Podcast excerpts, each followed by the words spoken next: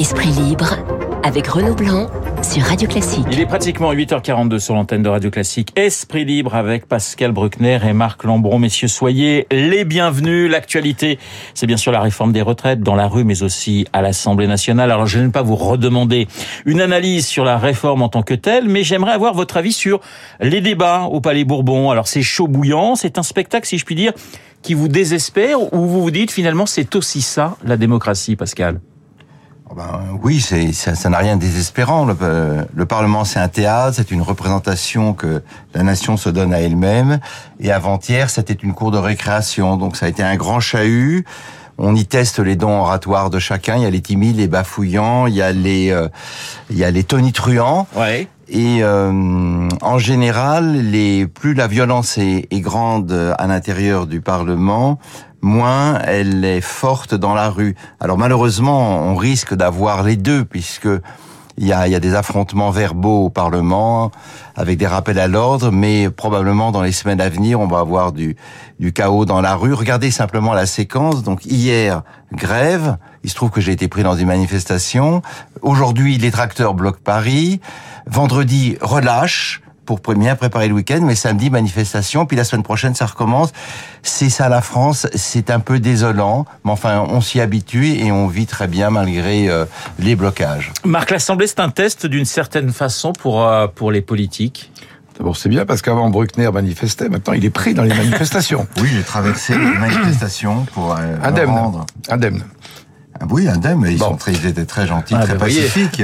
Alors au Parlement, je crois que ce qui se passe, c'est que euh, la, la, véhémence particulière des extrêmes qui étaient sous-représentés, d'un côté les, les, fils de Marat, de l'autre les enfants de, de Rivarol, la NUPES et le RN, ils sont maintenant euh, au, au, Palais Bourbon, donc ils instillent une certaine, une certaine véhémence de, de, de tribun ou tribunicienne dans les mœurs politiques. Est-ce que c'était, je me suis interrogé, est-ce que c'était mieux avant Pas du tout. Je vais vous donner trois ou quatre exemples. Oui. 1880, 1893, l'anarchiste Auguste Vaillant lance une bombe dans l'hémicycle. 60 blessés, pas un mort, il sera guillotiné l'année suivante. 1936, l'épisode est, est, lugubre et bien connu. Xavier Vallat, qui va être le futur commissaire aux affaires juives de Vichy, euh, s'adresse à Léon Blum en disant pour la première fois, ce vieux pays gallo-romain sera gouverné par un juif. Tolé. 1956, euh, 52 députés poujadistes, dont euh, le jeune Jean-Marie Le Pen, entrent à l'Assemblée. Quoi qu'entrant, ils font claquer les pupitres en hurlant « sortez les sortants ». Et euh, dernier exemple euh, pittoresque, en 1967, toujours dans l'hémicycle, euh, Gaston Defer euh, interpelle un député gaulliste qui s'appelait René Ribière en lui disant taisez-vous abruti. Euh, René Ribière demande à ce que son honneur soit rétabli et il le convoque pour un duel à l'épée Hmm. mmh. qui aura lieu dans un hôtel particulier de Neuilly. Et comme Gaston Defer se mariait le lendemain avec Edmond Charleroux, Ribière voulait viser ses parties vives. Mais euh, c'est finalement le bras de Ribière qui sera touché et on arrête le duel au premier sang. Donc je ne sais pas si aujourd'hui M. Guérini et M. Bompard, par exemple, pourraient euh, se livrer à un duel à l'épée il me semble que ces temps sont tout de même passés et qu'il y a des violences révolues. Il faut avoir quand même le sens de la formule. L'Assemblée retrouve en quelque sorte ses, lettres de, de noblesse hein, depuis finalement avec cette absence de majorité absolue.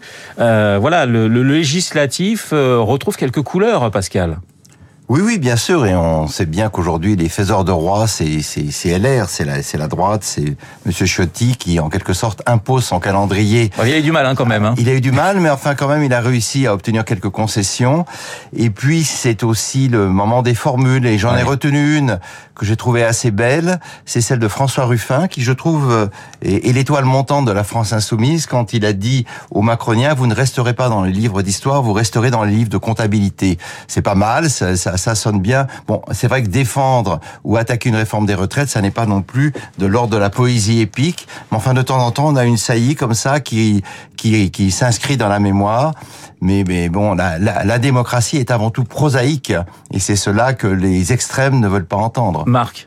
Oui, alors ce qui est intéressant dans, le, dans la rhétorique, euh, plusieurs choses, par exemple, Ciotti, c'est le retour de l'accent en politique, qui est une chose qui avait été à peu près bannie, alors que vous voyez le, le, le Parlement des années 50, Sauf 60. Avec la salle. Vous la avez, salle. alors il y avait la salle, c'est vrai, euh, récemment, mais le, le R roulé, l'accent méridional avait à peu près euh, disparu.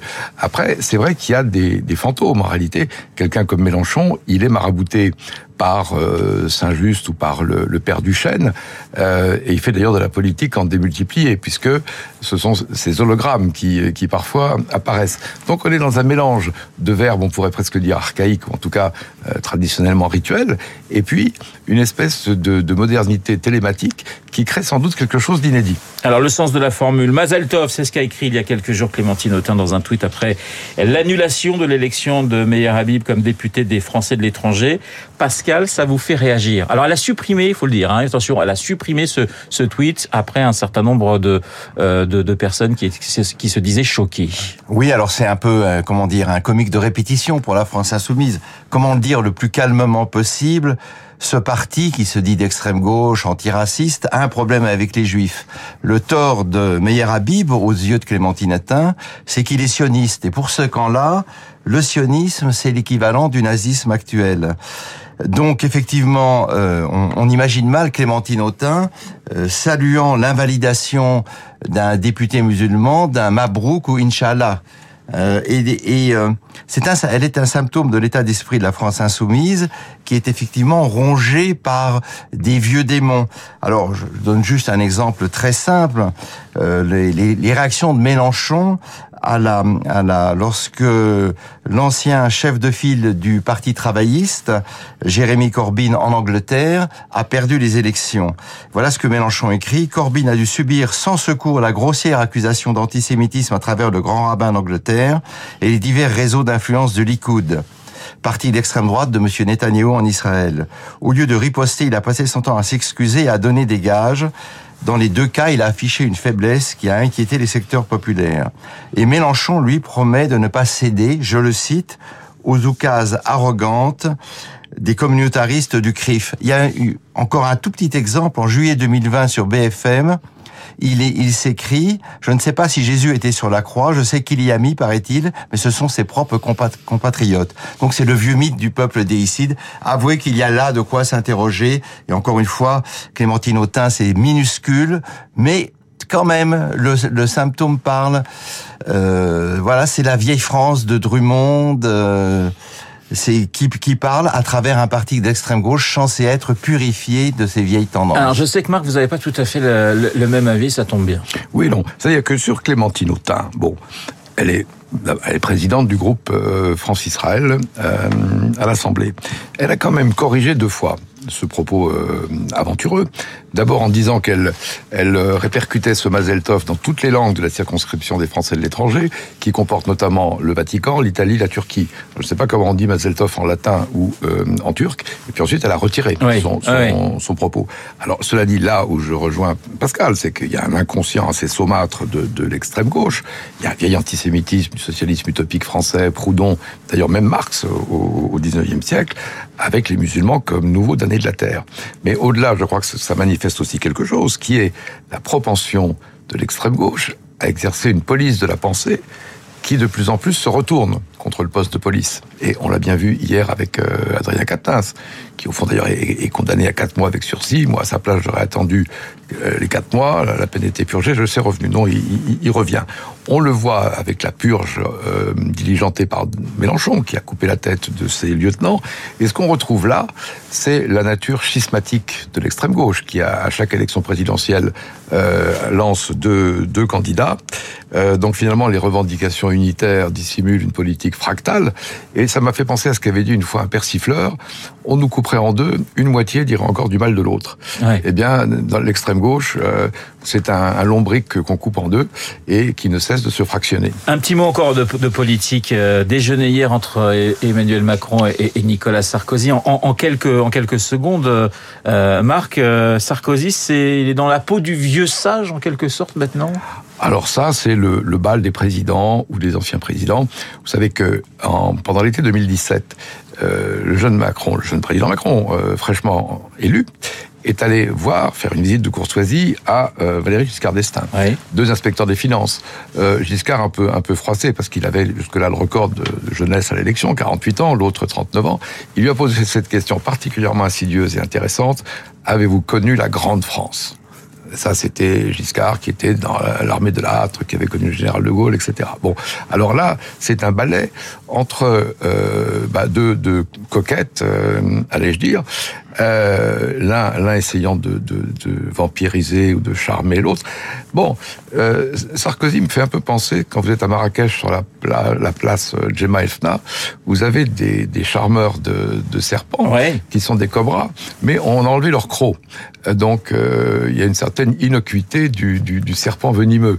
Donc c'est un peu un cobra sans croc et un joueur, euh, un jeune joueur de flûte qui euh, se font des, des, des grâces et politiquement évidemment par les temps qui courent avec l'attitude de LR c'est pas mal que l'ancien pape de, des LR soit plutôt sur une ligne macronienne. Voilà, un, un cobra sans croc, ça vous va comme définition, Nicolas Sarkozy, Pascal Non, je pense que c'est moi, je dirais plutôt que c'est le vieux Sachem qui vient donner des conseils au, au jeune président, qui est d'ailleurs plus tout jeune puisque c'est son deuxième mandat, et qui va lui expliquer comment euh, tenir, comment ne pas céder, comment lui a réussi la réforme de 2010, parce que il était aux commandes à ce moment-là.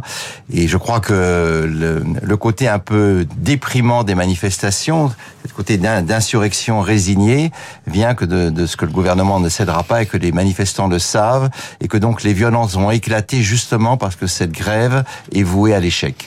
Alors l'actualité, euh, Sarkozy a aussi un côté petit torero euh, nerveux et il peut expliquer à Macron comment poser des banderilles sur le, le col d'Aurélien Pradier, par exemple. Ça peut, ça peut servir. L'actualité, c'est également ces tremblements de terre en, en, Syrie, en Turquie. On en parlait ce matin avec le colonel Arnaud Wilms. Le bilan ne cesse de s'alourdir. On est pratiquement à 9000 morts. L'aide internationale s'est très vite mobilisée, plus vite finalement que, que pour une guerre. L'homme face à la nature, ça mobilise davantage, Pascal oui, parce que c'est une loi à laquelle nous sommes tous soumis. Nous, nous, nous aidons ceux qui, les, les, victimes des tremblements de terre ou des incendies, parce que nous savons que demain, nous pourrions être à leur place et que par conséquent, il n'y a aucun parti pris. C'est l'égalité humaine sous toutes les frontières. C'est vraiment la définition d'universel. La nature doit être protégée, mais nous devons aussi nous protéger de la nature, car elle peut nous tuer, nous tuer également. Alors la question qu'il faut se poser sur ce tremblement de terre, c'est dans quelle mesure va-t-il accélérer le rapprochement esquissé entre euh, Assad et Macron, parce qu'en fait c'est ça, c'est ça en, termes de géopolitique, et dans quelle mesure va-t-il accélérer la chute? Pour l'instant, il n'y a pas d'équipe française en Syrie. Non, hein, il n'y a pas d'équipe française, mais on en parle. Les équipes françaises sont en Turquie.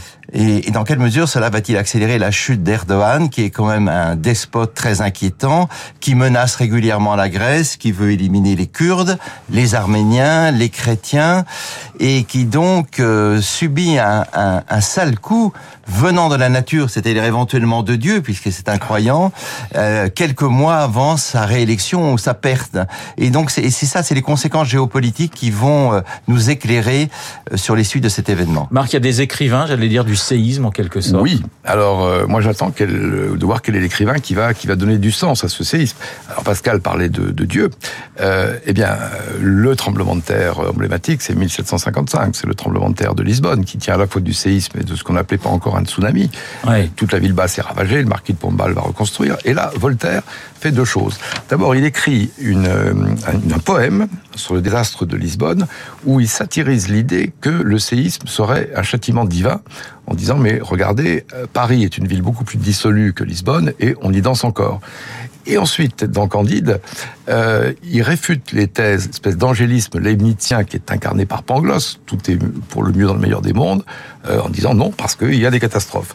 Encore deux choses, très rapidement, je conseillerais euh, de lire un très beau poème de Pablo Neruda, Terremoto in Chile, tremblement de terre au Chili, qui est inspiré par le tremblement de terre de la Cordillère en 60. C'est là où il dit le, le sol qui s'ouvre sur les pieds divise l'âme jusqu'à en faire une poignée de poussière. Et enfin, dernière chose, mon confrère et ami Dany Laferrière de l'Académie française a écrit un très beau texte en 2019 sur le séisme d'Haïti en 2010, magnitude 8 sur l'échelle de Richter. Et le leitmotiv, c'est combien d'années et de vies peuvent contenir 35 secondes, qui a été la durée du, du, du choc ouais. sismique.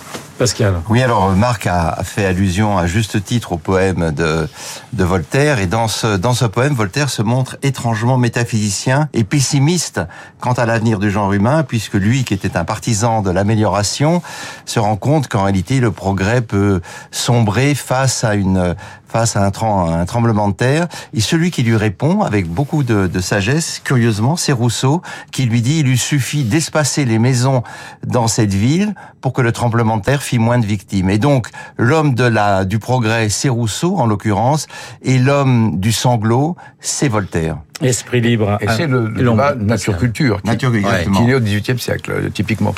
Esprit libre avec Pascal Bruckner et Marc Lombron ce matin sur l'antenne de Radio Classique. Il est 8h57. Je sais, Pascal, que vous avez d'autres thèmes que vous souhaitiez aborder. Mais je le ferai la semaine mais vous le ferez fois. certainement la, semaine prochaine avec, avec Guillaume Durand. Thème, cher et, Renaud. et avec votre talent que l'on connaît et que l'on admire. Il est 8h57 sur notre antenne. Dans un instant, nous allons retrouver Augustin Lefebvre pour euh, l'essentiel de l'actualité. À tout de suite.